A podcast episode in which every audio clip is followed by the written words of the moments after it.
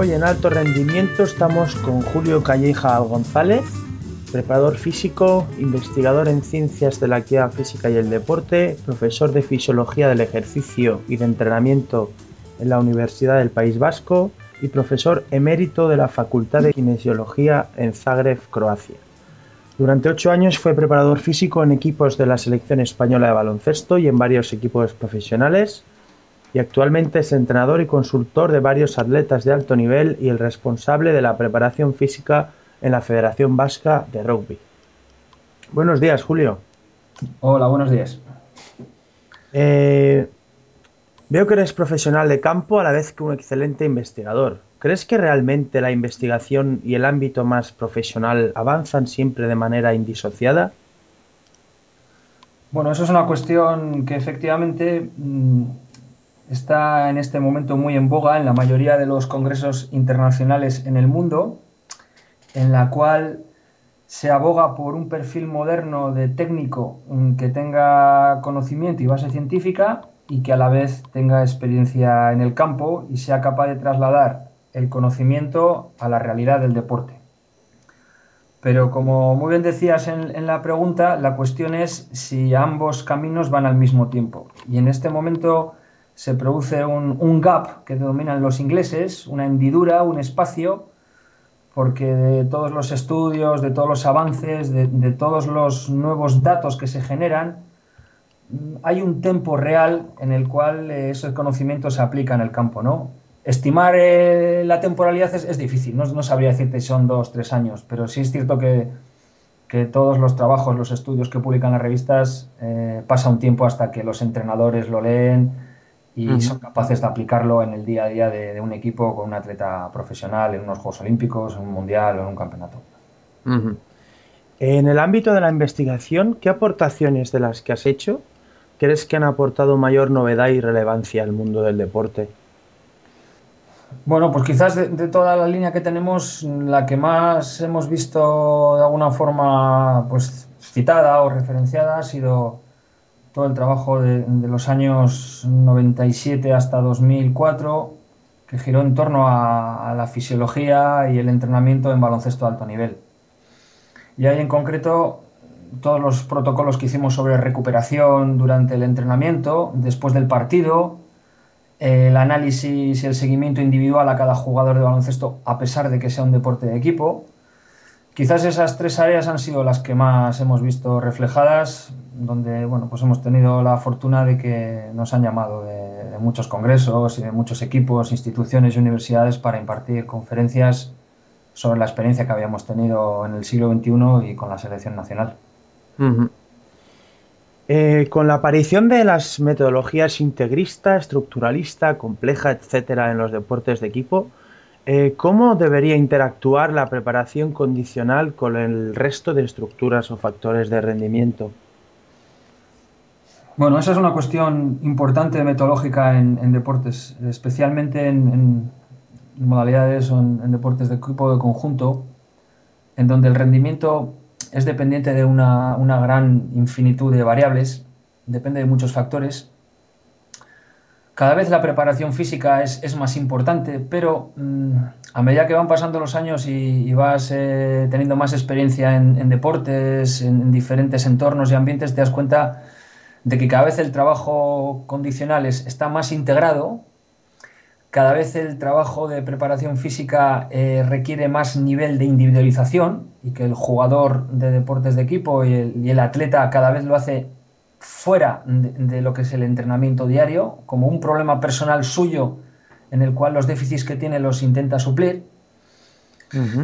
Y que en los últimos años eh, lo que antes era un plus ahora ya es una necesidad. Antes había deportistas mm, mm, que eran grandes especialistas y que a pesar de que tener déficits físicos podían competir en primera línea y ahora ya el ser condicionalmente bueno es un requisito. En este momento lo que está marcando diferencias es aspectos de gestión emocional, de control del estrés, de manejar bien la competición y de saber estar en, todo momento para tomar decisiones correctas, ¿no? Por tanto, te diría como resumen que la preparación física tiene que estar dentro de ese paquete, que en muchos de los deportes eh, no es lo más importante, al final es un, es un, medio para llegar a un fin concreto, meter una canasta o, un gol en deportes de conjunto, y que está evolucionando y que cada vez tenemos mejores atletas, pero que los déficits los tienen que, intentar suplir fuera. De ahí que tengamos cada vez más entrenadores personales a la carta para cada deportista fuera de su entorno. ¿no? Eh, ¿Cuáles serían los factores condicionales de rendimiento en baloncesto? El, baloncesto es un deporte mm, que ha evolucionado muchísimo en los últimos años, pero uno de los jugadores que históricamente más eh, ha marcado el, juego y que ha sido una revolución desde el punto de vista de, de comprensión de lo que es este deporte, como fue Magic Johnson, dijo hace dos años en una entrevista personal que a este deporte se juega corriendo y saltando. El baloncesto, eh, si tuviéramos que definirlo desde el punto de vista condicional con un término, hablaríamos de la resistencia o de la tolerancia o de la capacidad a la fuerza explosiva elástico-reactiva. Es decir, el jugador de baloncesto, si por algo se caracteriza, es por ser un jugador con una capacidad muy resistente a las acciones de alta intensidad del juego, que serían saltar, acelerar, frenar, lanzar y golpear. Eh, ¿Cuáles serían entonces los medios y métodos para el trabajo de esta fuerza? Bueno, aquí también ha habido una tendencia importante en los últimos años. Eh, no solo en baloncesto, sino en general en el mundo del deporte. El concepto de fuerza ha evolucionado muchísimo en los últimos años respecto a otras capacidades condicionales. Y quizás eh, el aspecto más importante ha sido mm, cómo se está mejorando mucho en la entrenabilidad del sistema neuromuscular y en concreto en el sistema nervioso, que es el, gran desconocido del deporte y, del ser humano, el sistema neural. Por un lado, y dos, todo el concepto que hay alrededor de, lo que sería el trabajo en suspensión, del trabajo con el propio cuerpo, realizando ejercicios mucho más triaxiales que antes, ejercicios mucho más específicos, ejercicios en régimen de, contracción excéntrica, que quizás hace unos años pues, no estaba tan definido. ¿no? Se ha pasado más del trabajo de gimnasio analítico eh, eh, más genérico a trabajo mucho más específico, utilizando gestos eh, mm, muy semejantes a los de la competición, en régimen triaxial, buscando contracciones siempre excéntricas para dar una dosis de trabajo de calidad. Todo eso rodeado y bien, bien estructurado y organizado con un trabajo de, injury prevention o prevención de lesiones. Ese quizás ha sido el mayor avance que hay en el, terreno del entrenamiento en torno a la fuerza explosiva, que es el factor que diferencia ahora a un jugador de baloncesto. Eh, en el contexto que hemos dicho antes de que existe una gran variedad de factores de rendimiento, eh, lo que serían los aspectos más condicionales, cómo se integran y paralelamente cómo se periodiza, cómo se controla y cómo se valora la carga.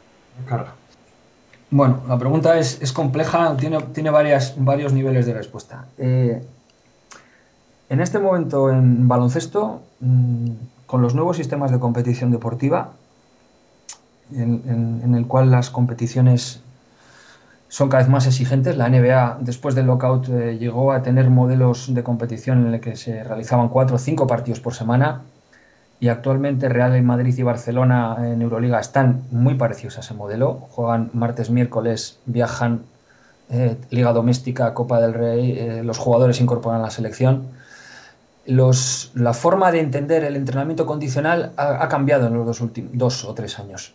Ahora ya no hablamos de cualidades físicas como tal, sino hablamos de conceptos de entrenamiento desde el punto de vista condicional.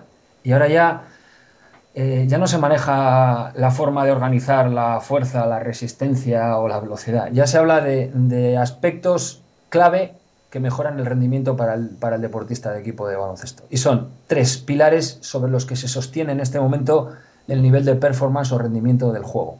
El primero es la capacidad de minimizar el riesgo de lesiones, lo que comúnmente se conoce como entrenamiento de prevención de lesiones específicas en baloncesto.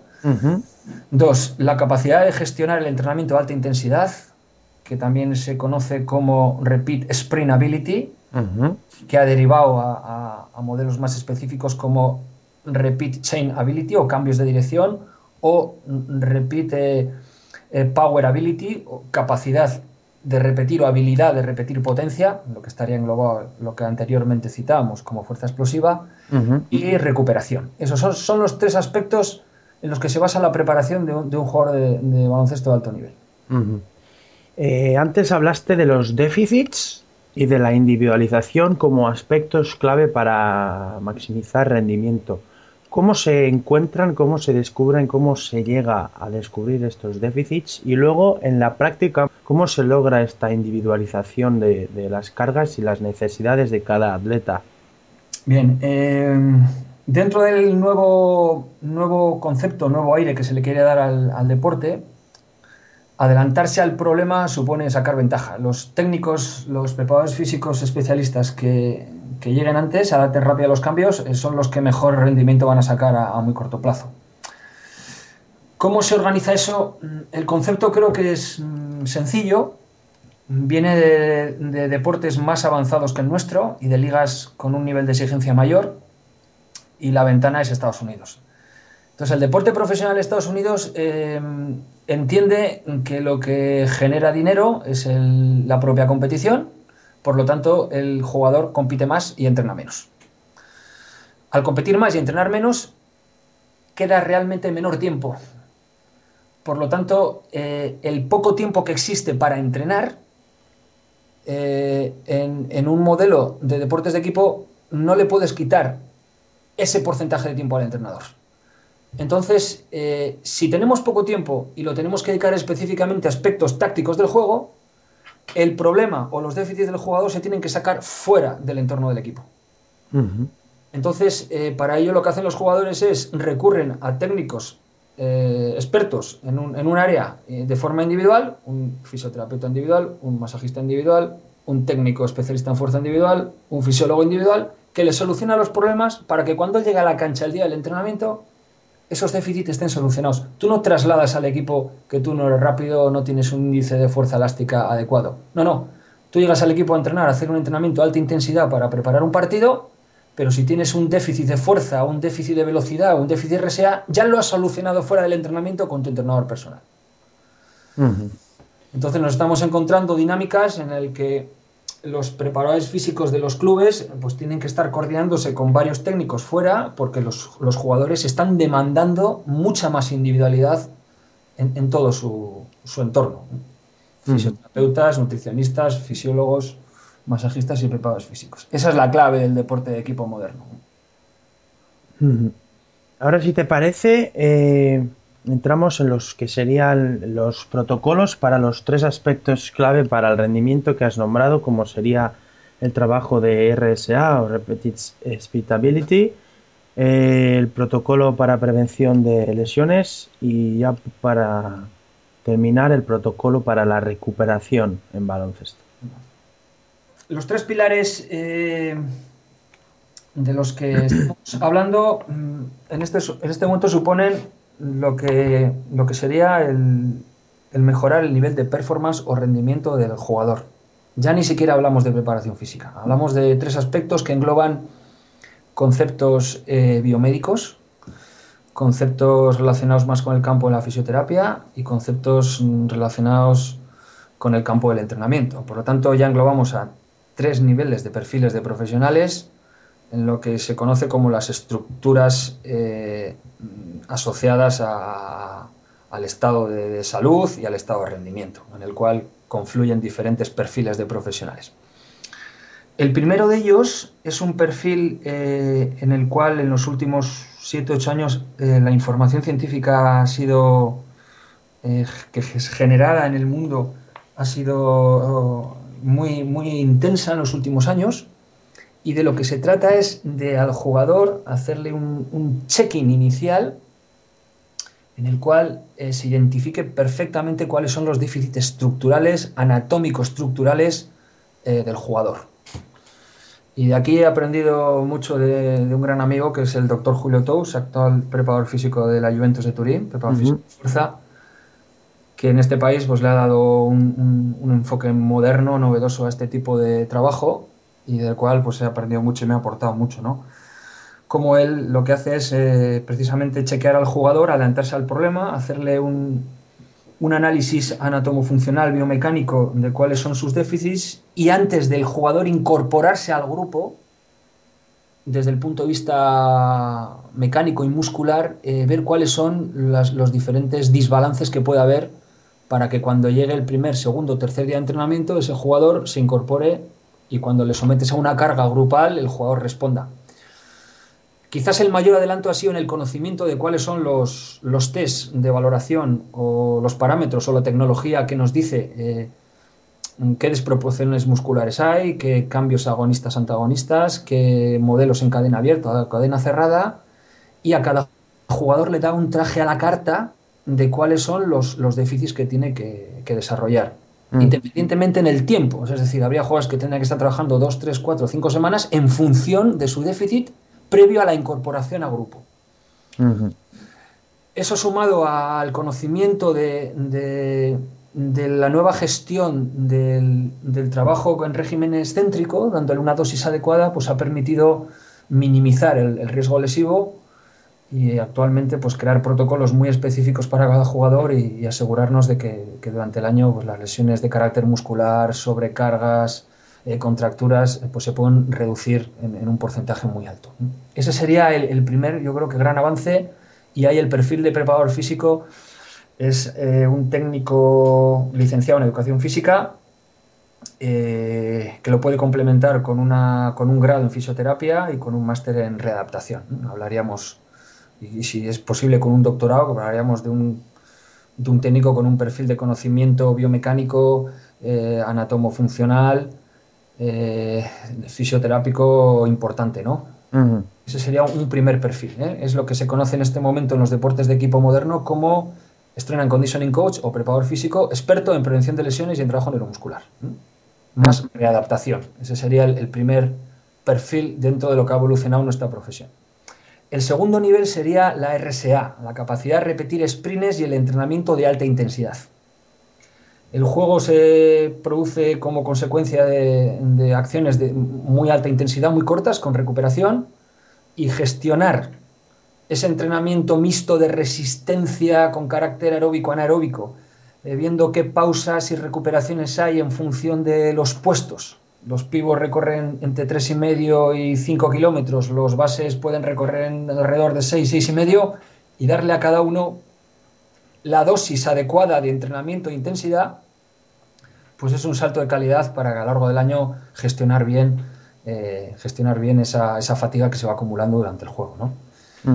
El perfil de técnico que gestiona eso pues sería el, el preparador físico más tradicional y sería un licenciado en educación física, que puede complementar su formación con máster en alto rendimiento, máster en entrenamiento, máster en deportes de equipo y tiene un conocimiento muy bueno de, lo que sería la alta intensidad, la resistencia y el trabajo de fuerza para no generar interferencias. Y el tercer eh, punto, el key point o el punto clave sería la recuperación. En baloncesto moderno los deportistas están compitiendo sábado domingo y en menos de 52 horas tienen que volver a competir. Si a eso le añadimos un viaje por medio, pues se genera un patrón de fatiga repetido durante el año y un, aspecto de fatiga asociado al viaje que hay que minimizar. Y para eso los protocolos individuales de recuperación se presentan determinantes.